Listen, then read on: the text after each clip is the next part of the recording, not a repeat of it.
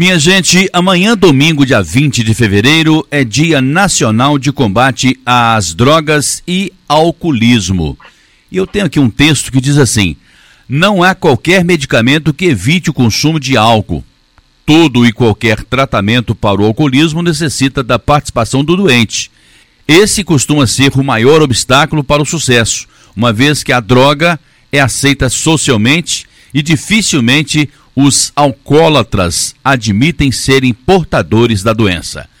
Esse é o tema que eu vou conversar com o Dr. Gerson Matede, direto da Unimed Pleno, neste sábado, véspera do Dia Nacional de Combate às Drogas e Alcoolismo. Dr. Gerson Matede, médico de família com aquele quadro Saúde no Ar. Seja bem-vindo ao Jornal Indico Notícia. Muito boa tarde, Dr. Gerson. Boa tarde, sou André. Boa tarde aos ouvintes da Rádio Educadora. Como sempre, é um prazer estar aqui. A gente falar um pouquinho sobre saúde. O alcoolismo, então, é uma doença, doutor Gerson? É, a Organização Mundial de Saúde, Sodré, considera sim que a dependência tanto de drogas lícitas ou ilícitas, ou seja, drogas legais ou drogas ilegais, é uma doença. E o álcool é uma droga lícita, uma droga permitida por lei, né? E o uso indevido de substâncias, por exemplo, é, cigarro, crack, cocaína ou álcool, é um problema de saúde pública, né? Segundo a OMS de ordem internacional, que preocupa nações do mundo inteiro, porque elas afetam valores culturais, valores políticos, valores econômicos, valores sociais diretamente no nosso comportamento e nas nossas relações humanas, com o trabalho, com a família, com as pessoas ao nosso redor, com a nossa espiritualidade. Então, o alcoolismo é sim uma doença, uma doença crônica, né, que tem aspectos aí tanto socioeconômicos como comportamentais, como questões sociais do indivíduo, né, do, do, meio em que ele se insere, da cultura familiar que ele vive, é, do acesso financeiro que ele tem ou não ao consumo e normalmente é uma doença crônica caracterizada exatamente por esse consumo compulsivo de álcool, né? A pessoa, né, se torna progressivamente tolerante à intoxicação que o álcool, produ o álcool produz ou que qualquer droga venha a produzir. E aí ele começa a ser um usuário gradualmente maior e começa a desenvolver inclusive sinais e sintomas de abstinência quando ele fica sem aquela substância, quando você retira, né, ou o álcool, ou a cocaína, ou o crack, ou a maconha, ou alguma substância que ele tenha costume de, de ter aquele consumo periódico, a, na retirada daquele produto ele sente é, sensação desagradável, sensação de abstinência, casos específicos gerando até convulsão, desmaio, enfim, né, se o consumo era excessivo, era muito alto o volume, a pessoa vai sentir mais abstinência ainda quando retirado. Tem outros fatores que podem influenciar nessa doença crônica, que é, por exemplo, o alcoolismo ou a dependência de qualquer droga, que é a ansiedade, a angústia, a insegurança, condições culturais do indivíduo, o fácil acesso ao álcool por ser uma droga permitida, né? Uma droga lista, muito inserida no nosso meio cultural, né? Muito associada ao lazer em vários países do mundo, incluindo o Brasil, acaba tendo aí uma cultura de, de estímulo à, à, ingestão de bebida alcoólica que infelizmente para algumas pessoas vai se transformar num adoecimento e numa dependência. Doutor Gerson, a droga pode ser lícita ou ilícita, o que quer dizer, pode ser permitida ou proibida, não é, doutor Gerson? Exatamente, né? E aí nós temos várias drogas que são legalmente permitidas, legalmente aceitas, né? Dentre elas, o álcool é uma, né? E está aí na, acompanhando a humanidade há milhares de anos, desde a sua descoberta, né? E uh, os historiadores acreditam que a descoberta foi acidental, né? Por fermentação de algum tipo de, de alimento que produziu ali o etanol, que é o álcool, né? Que a gente ingere. E, gerou na nossa cultura o costume de beber, percebeu-se que aquilo causava um, um efeito, às vezes eufórico, às vezes de sonolência, às vezes os dois em sequência e algumas outras drogas também são listas, né? Por exemplo, todos os medicamentos que a gente ingere são drogas e que a gente usa com propósito específico, né?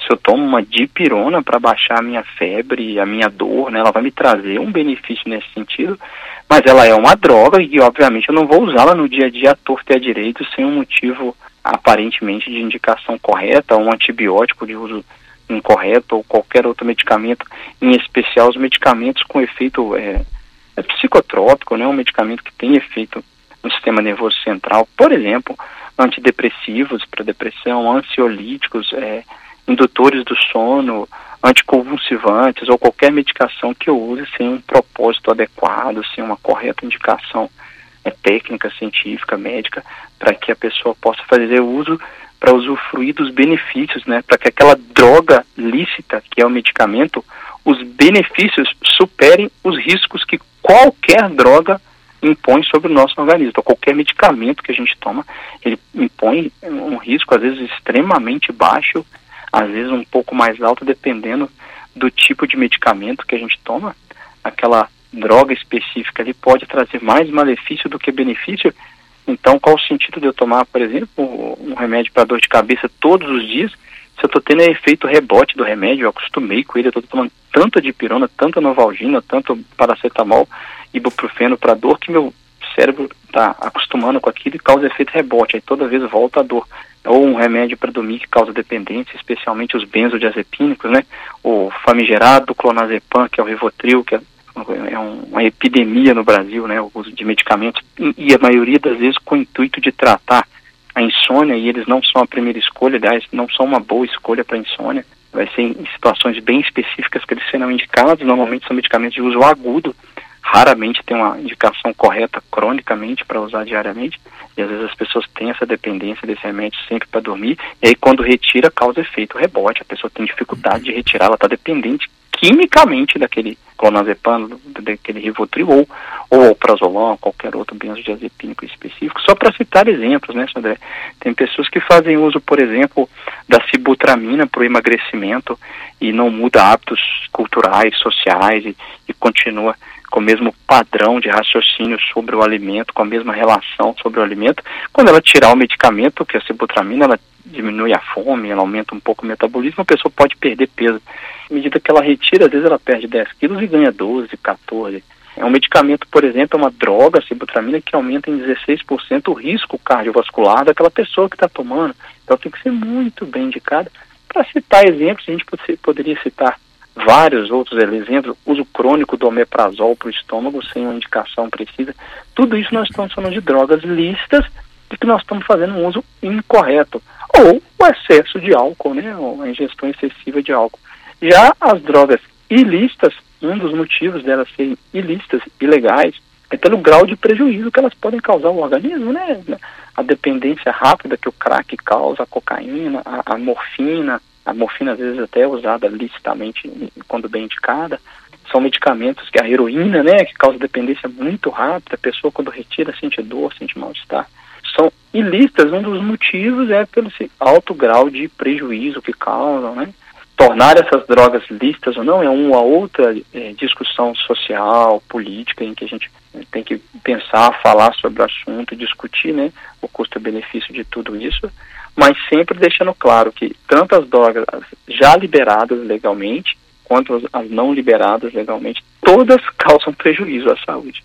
Doutor Gerson, o senhor acabou citando aí uh, o uso da novalgina, dipirona, para mitigar a dor de cabeça, por exemplo, e aí isso entrou numa outra questão que é a automedicação, que é um troço muito perigoso também, não é, doutor Gerson? Ah, sim. Né? Inclusive existem, nós já fizemos programas sobre isso, né, Sodré? Sim. E, e existem dias até voltados para a gente combater o uso né, de medicação de forma inadequada, em especial os antibióticos que causam resistência bacteriana, medicamentos que causam dependência, e é sim, é sempre um risco fazer uso de medicações em que às vezes eu tenho parte da informação sobre aquela medicação, sabe? E às vezes a pessoa usa na melhor das intenções, porém, não necessariamente aquele uso está trazendo mais benefício do que malefício. A gente sabe que a pessoa no dia a dia, né, com as suas obrigações, é, por questões financeiras, a dificuldade de acesso ao serviço de saúde, por vários motivos, ela, às vezes ela realmente não vai poder chegar até um médico que vai indicar aquela medicação, ela acaba fazendo um uso de uma medicação para dor ou não. É só tomar cuidado, né? Não tomar cuidado com os excessos. A gente sabe que um paracetamol de pirona para dor, para febre, pode ser usado com tranquilidade, de, de, né, de forma aguda, Agora, já outras medicações, tomar mais cuidado. A pessoa toma anti-inflamatório com frequência, todo futebol do final, do final de semana. A gente vê muitos pacientes falar isso pra gente. Né? Ah, doutor Gerson, todo final de semana eu jogo uma bolinha só no final de semana e todo domingo eu tomo um anti-inflamatório. E o anti-inflamatório causa vasoconstrição da artéria renal, ele causa aumenta a incidência de gastrite, de úlcera gástrica, ele tira uma, ele tem uma ação específica no estômago que diminui a camada protetora do estômago e aumenta a produção ácida. Então ele pode gerar sangramento gastrointestinal, ele pode gerar insuficiência renal, e isso acontece, não é tão raro não. A gente pega os pacientes com insuficiência renal por uso incorreto de anti-inflamatórios, às vezes paciente jovem, 30 anos, 28 anos, que isso pode acontecer. Então tem que tomar muito cuidado com o uso incorreto de, das medicações, né? O próprio medicamento para insônia, né? Não é à toa que os benzodiazepínicos eles são medicações controladas, só podem ser vendidas com a receita azul específica, né? A, a receita B1 azul, porque exatamente eles causam dependência. O indivíduo que toma por mais de duas semanas, ele começa a sentir falta daquele medicamento, ansiedade, insônia, se ele não fizer uso. E, por exemplo, no idoso, né, que é uma fase da vida que a pessoa já dorme pouco mesmo, quatro, cinco horas por noite, e às vezes acaba fazendo ingestão porque acha que está errado aquela quantidade de sono, na verdade ela está certa, é a fisiologia daquele organismo do idoso. A família, preocupada ou, ou querendo um sossego em relação ao idoso acordar de madrugada, começa a introduzir ali o clonazepam, que dura 20 horas no organismo do idoso, e no dia seguinte ele está com bambeza nas pernas, fraqueza muscular, cai, fratura de fêmur, e aí vira um idoso acamado. Aí o problema vai ser muito maior.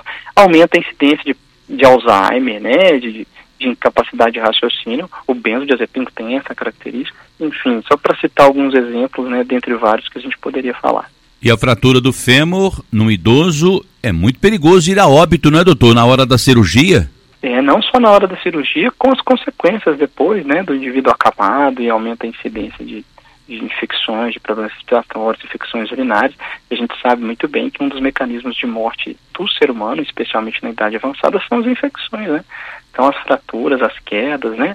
A desidratação e vários outros fatores, né? A, a dificuldade de alimentação podem gerar problemas graves de, de capacidade do organismo daquele indivíduo de manter uma saúde adequada e prevenir infecções e problemas mais sérios.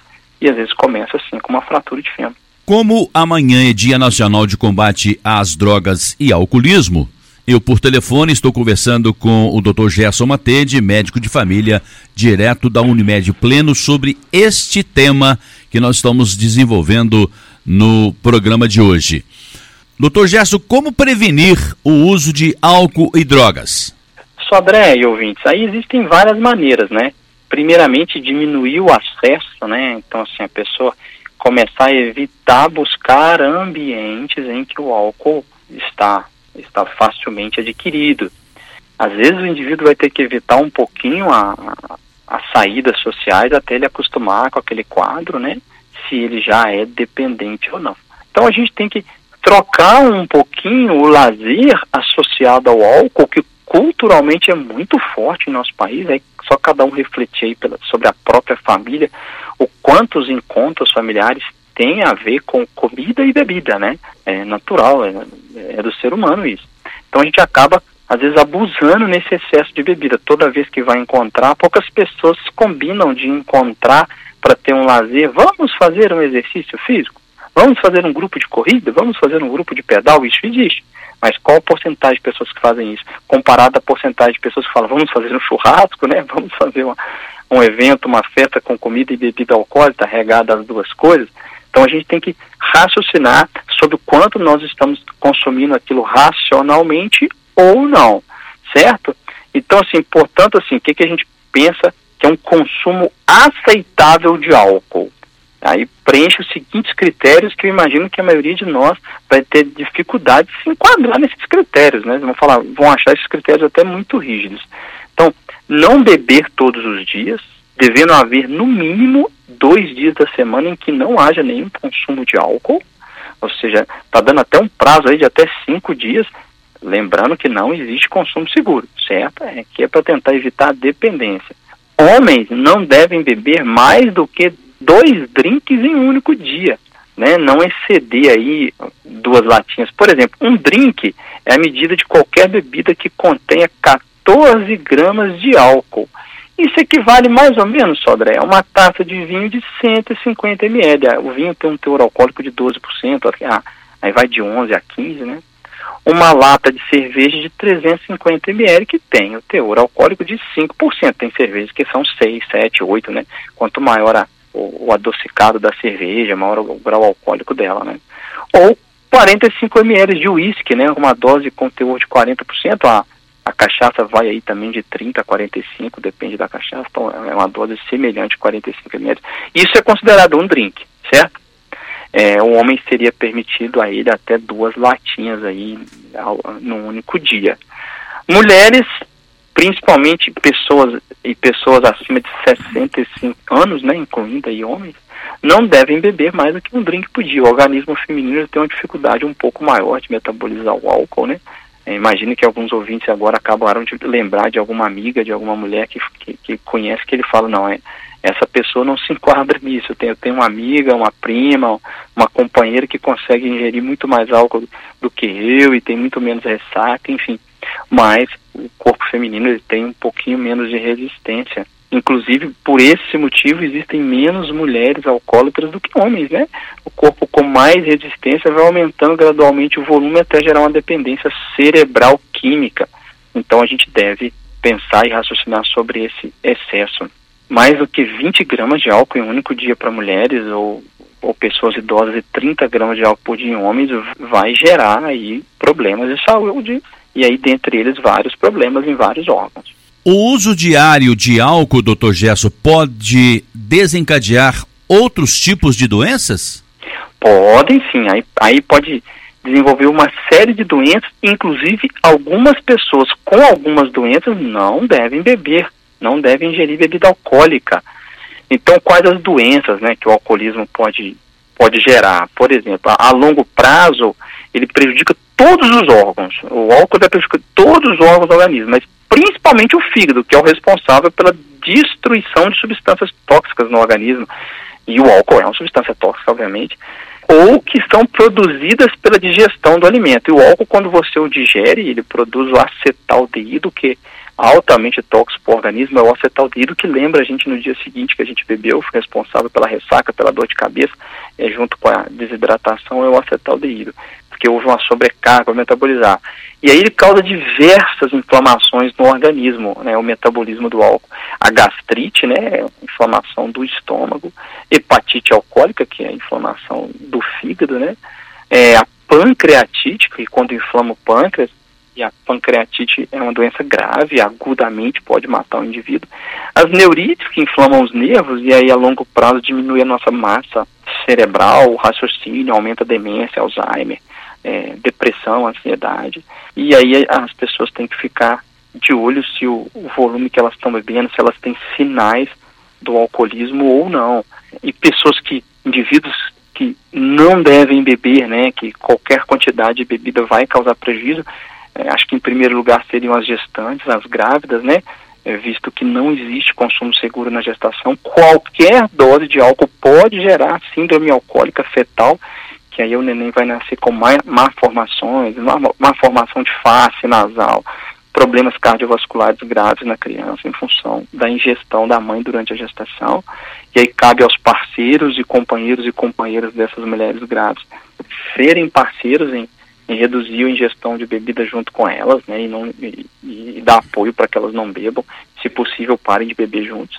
Pessoas com passado de alcoolismo, né, Sodré, que já tiveram alcoolismo no passado, se voltam a beber a primeira dose, é, o famoso abrir a porteira, né? E a partir daí vai causando um retorno gradual para ingestão excessiva. Pessoas com história familiar de alcoolismo, né? Alguns estudos apontam para uma tendência mais genética ao alcoolismo, né? Então, assim, se meu pai tem uma capacidade grande de metabolizar álcool, ele vai acostumando com álcool e vai desenvolvendo a dependência no decorrer da vida, existe uma chance maior de eu também conseguir beber grandes volumes sem sentir tanta ressaca, e aí, no decorrer do tempo eu vou me tornando mais dependente do álcool, né? O álcool ele vai causando dependência cerebral sem agredir tanto o meu corpo, porque eu tenho pouca ressaca.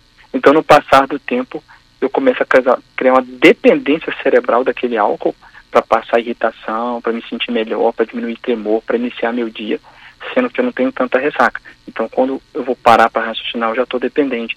Pessoas com antecedentes de, de AVC hemorrágico, né, acidente vascular cerebral, aumentam a incidência de novos AVCs. Pessoas com doenças do fígado, né, Sodré? Uma hepatite, por qualquer motivo, seja viral ou por qualquer outro problema medicamentoso prévio, se ela ingere o álcool, ela vai agredir o fígado dela. Ela pode desenvolver uma insuficiência hepática ou um câncer de fígado. Doenças do pâncreas, obviamente, porque aumenta a pancreatite, que é uma causa grave, né? É uma doença grave que gera problemas drásticos, a pancreatite necrohemorrágica é, gera uma necessidade cirúrgica ou, ou às vezes uma impossibilidade inclusive de operar e, leva aí um, um quadro drástico abdominal e à morte. Pessoas com doenças cardíacas, principalmente a insuficiência cardíaca, né? O álcool lesa o músculo cardíaco. Então, inclusive existe a miocardiopatia alcoólica, que é o excesso de bebida alcoólica pode gerar. Então a gente deve evitar. Para citar alguns exemplos, a gente pode, poderia citar as pessoas com sofrimento mental, com algum tipo de sofrimento nesse sentido, de doença psicológica ou psiquiátrica, e que a bebida alcoólica vai piorar esse quadro drasticamente. Doutor Gerson, eu caminho pelo meio do povo, é assim que eu realizo o meu trabalho, e é comum eu ouvir o seguinte: ah, começa assim com a cervejinha, daqui a pouquinho está partindo para outras drogas. Qual é a relação do álcool ao uso de outras drogas, hein, doutor Gerson? Excelente pergunta, Sodré. O álcool pode ser sim uma porta de entrada para outras drogas, porque o álcool ele é lícito, ele é possível ser comprado em qualquer lugar, certo? Desde que seja maior de idade. E o álcool, ele tem o, o, o etanol, ele dilui o nosso superego, essa nossa capacidade de raciocinar diante da situação para tomar as melhores decisões. Então o álcool ele atrapalha a gente de forma motora, então eu perco a minha capacidade de dirigir, de operar máquinas, de cuidar de uma criança, de cuidar do meu próprio corpo, às vezes eu me boto em risco, diminui a minha capacidade de discernimento, de raciocínio. Então, às vezes me coloco em situações de risco, né, faço besteiras das quais eu vou me arrepender no dia seguinte, e aí gera a famosa ressaca moral, que às vezes é pior do que a ressaca química do álcool.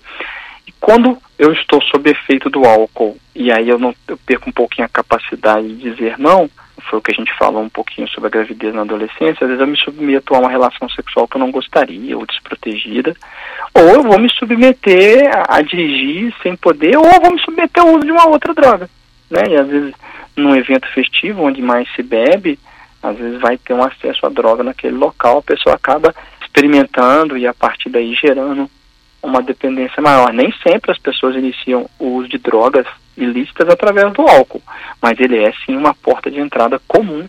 Então as, as pessoas devem ficar de olho, assim como entender que o uso abusivo do álcool me bota em situações de risco por outros motivos também, né? Risco de acidente, risco de, é, de agressão, de assalto, né? Boa parte da mortalidade entre jovens, uma população extremamente saudável, que não tem doenças crônicas, tem a ver com causas externas e a maioria das vezes a morte por causas externas de jovens está associada ao uso de álcool ou de outras drogas. E quais são as razões que levam uma pessoa a usar drogas, Dr. Gerson? São diversas as razões, né? Dentre elas, o estímulo do grupo em que está convivendo, querer pertencer a um grupo, a curiosidade diante do desconhecido, né?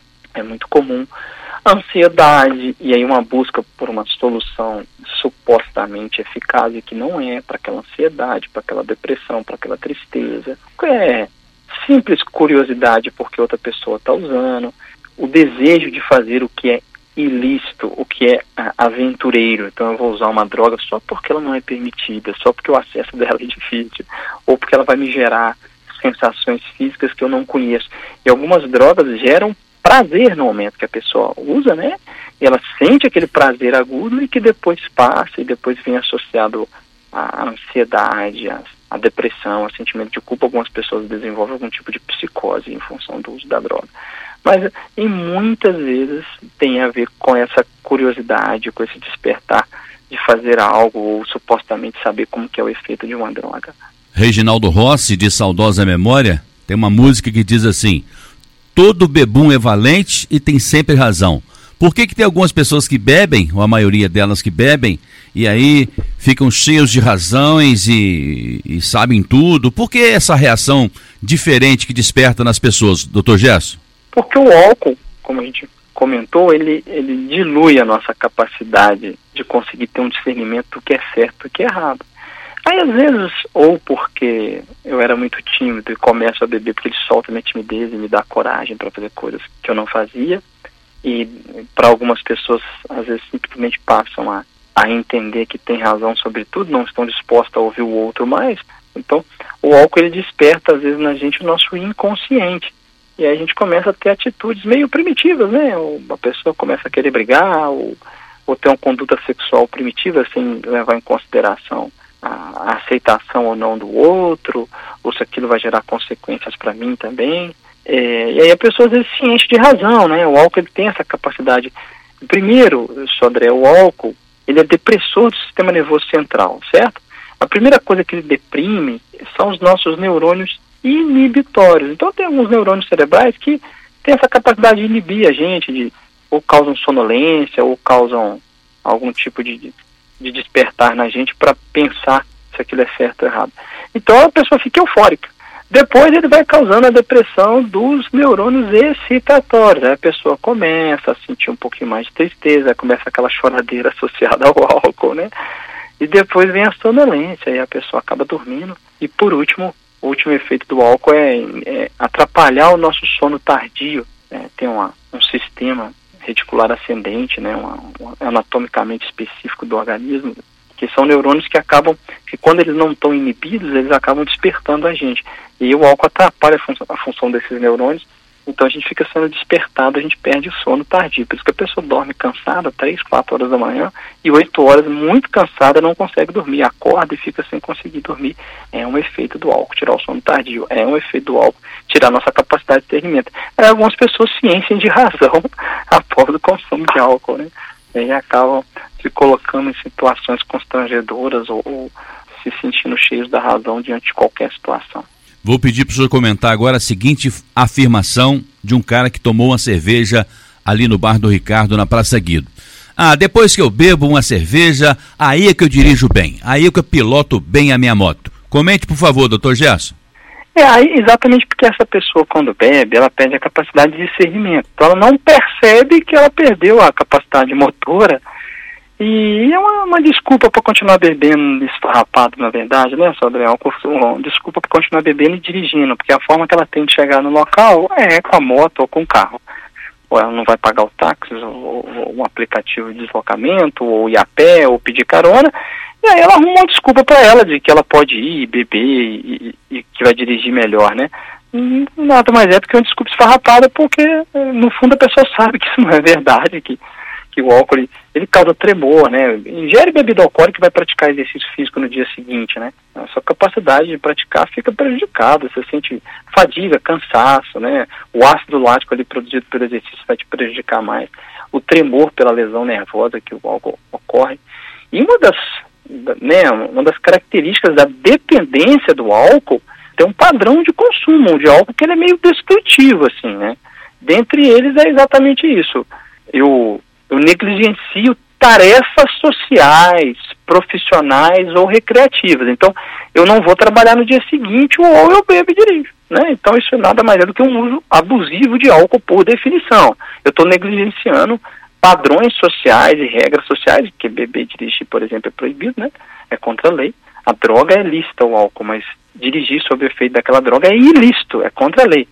Então a pessoa continua a beber apesar de já reconhecer que ela tem problemas físicos e psicológicos que são advindos desse consumo do álcool. Né? Então ela tem aí um, um distúrbio de comportamento que é dirigir diante da ingestão da bebida alcoólica. É, a pessoa às vezes tem o desejo contínuo de cortar o álcool, de reduzir não consegue. Ela já percebe, inclusive, que ela tem tolerância, o que significa que ela precisa de quantidade cada vez maiores de álcool para obter efeito da embriaguez. Né? Então, eu, não, eu bebo uma latinha, não me faz mal, eu dirijo melhor. Ou eu tenho aquele amigo meu que é impressionante a quantidade que ele consegue beber. Aquela pessoa tem uma facilidade, inclusive, maior de, de ficar dependente, né? Então, porque tem uma resistência grande ao álcool, vai bebendo cada vez mais. A pessoa sente orgulho disso. Não, eu consigo beber muito. Quem não, quem não aguenta, bebe leite. E aí essa pessoa vai bebendo quantidade cada vez maior, como se isso fosse uma vantagem. E ela está tendo efeitos tóxicos maiores daquele álcool no cérebro em outros locais. Outra característica típica do, do padrão de consumo excessivo é a abstinência, né? Eu sinto sintoma desconfortável quando eu tento parar de beber. Eu tento parar de beber e sinto sintoma desconfortável. E a pessoa perde o controle da quantidade de álcool consumida. Ela significa que ela frequentemente vai beber mais do que o previsto inicialmente. Então ela fala assim, eu vou beber só uma latinha que eu consigo dirigir bem. E normalmente ela não para nessa latinha, né, Sodré? Ah, não, tem a saideira, tem. Claro. A primeira latinha tira dela o discernimento do certo e errado. E aí ela não pensa mais se o certo é beber duas ou se é beber 18.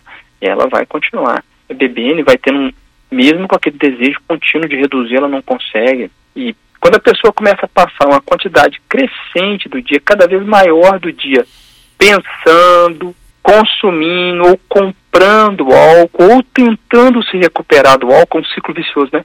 Ou eu estou bebendo, ou eu estou comprando, ou estou me recuperando do que eu bebi ontem ou há horas atrás, e aí vai gerando cada vez mais uma negligência social diante dos afazeres e das obrigações, sintoma característico do etilismo, do, do alcoolismo, da dependência, dessa doença que é uma dependência crônica do álcool. Então lembremos daquele jargão, independente da marca, beba com moderação, né, doutor Gesso? Exatamente, sempre beber com, com moderação, né? Inclusive, existe um questionamento frequente, né? Existe formas de interromper a ressaca, de melhorar a ressaca. Todos os estudos mostram que não tem nenhuma medicação que realmente reduza a ressaca ou previna a ressaca, a não ser beber menos. E hidratar-se enquanto está bebendo, vai diminuir um pouco a ressaca do dia seguinte.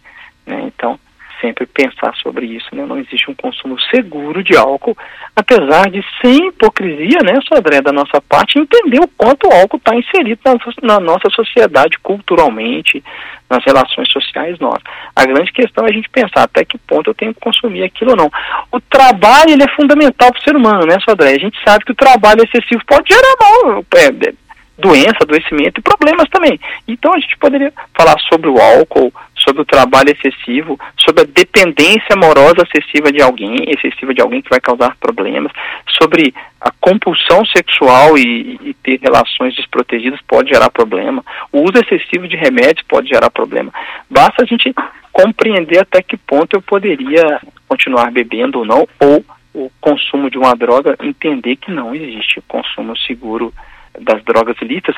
Obviamente tem sim estudos fortes em relação à, maconha, né, à cannabis, que, com, que trazem benefícios em doses específicas para coisas de, distintas e os estudos são cada vez maiores sobre em relação a isso. O uso do canabiol vai ser cada vez maior porque ele traz benefícios sim, mas sempre seguindo evidências científicas de forma é, cautelosa e não de forma que eu acredito porque eu quero a liberação disso, não, que as coisas sejam gradualmente feitas para que gerem aí o benefício esperado e redução ao máximo do, dos malefícios, né? Bom, doutor Gerson deixou a dica aí. Entre um gole e outro, de vez em quando, inserir um copo de água. Isso vai fazer muito bem, vai hidratar e vai diminuir a ressaca no dia seguinte, doutor Gerson. Exatamente. Né? E quando você solta o copo de bebida alcoólica para ficar com de água na mão, você diminui a velocidade do que você está bebendo, quanto você se hidrata, inclusive, né? Ele vai dando, tempo ao seu fígado para metabolizar aquele excesso de álcool, a produção aí do acetaldeído. O álcool, ele todo, Sodré, metabolizado, o produz o acetaldeído, que é o metabólito tóxico, e aí ele vai ser liberado pelo fígado. Parte do álcool é metabolizada no pulmão, por isso que o bafômetro vai sempre pegar o álcool, né? Ah, no pulmão? No pulmão. O bafômetro Olha. ele pega o álcool vindo do pulmão, não do estômago. Por isso que não adianta você beber água, comer doce, chupar uma bala não, vai pegar do mesmo jeito. Não vai enganar é, o guarda não, né? Não vai enganar não. E a parte do metabolismo é, é, no pulmão e no, e, no, e no fígado, e ele é metabolizado em ácidos graxos. Então, assim, se você consumir ali 14 gramas de, de álcool, ele é todo transformado em gordura. Por isso que o álcool engorda tanto, causa a famosa barriguinha da cerveja e atrapalha muito o emagrecimento, né? Por, das pessoas que desejam perder peso, né? Porque ele gera aí um, um, uma transformação em gordura e, e gerando reserva de gordura no organismo, aumentando o tecido adiposo. Doutor Gerson, existe uma classificação entre as drogas? Ô Sandré, as drogas psicotrópicas se, se, classificou ali por volta de 1971, tentando diferenciar entre elas, né, de forma mais é, educativa, e a gente pode classificar entre as estimulantes, não, são, são aquelas que aceleram o funcionamento do cérebro, aí as anfetaminas, a cocaína, a cafeína do café, né, a droga é uma, é uma droga, e hoje em dia você compra a cafeína, inclusive as pessoas gostam muito de utilizar para fazer exercício físico ou, ou para o trabalho, elas são estimulantes do sistema nervoso central, por isso que o café é um, um alimento funcional, ele não só te alimenta, ele gera efeitos sobre você. Tem as drogas depressoras do sistema nervoso central, né? São drogas que diminuem a velocidade de funcionamento do cérebro. Aí o álcool, que a gente já citou aqui, é, hipnóticos, não barbitúricos em geral, os barbitúricos, os ansiolíticos, né? Aí o clonazepam, por exemplo, os narcóticos, solventes inalantes, os opiáceos, os opioides em geral. E tem as drogas que são perturbadoras, né? elas afetam o funcionamento do cérebro. Então, alguns alucinógenos primários aí sintetizados, o famoso êxtase, o LSD, né, que algumas pessoas chamam de ácido, outras chamam de doce, o êxtase as pessoas chamam de bala. É, alguns naturais, derivados aí indólicos da maconha, do peiote, aí são alguns alucinógenos secundários, que são os anticolinérgicos, enfim, tem uma, essa classificação entre estimulantes, depressores e perturbadores, né? Apenas para dar um direcionamento do tipo de droga. Dr. Gerson Matede atende no sexto andar, na sala 601 do edifício Solar 13 de Maio, aqui, muito perto da Praça São Januário, no centro da cidade de Ubá. E o telefone é o 3531 5844. Direto da Unimed Pleno, Dr. Gerson Matede, muito obrigado pela sua presença e pela sua participação. Te aguardo aqui na semana que vem.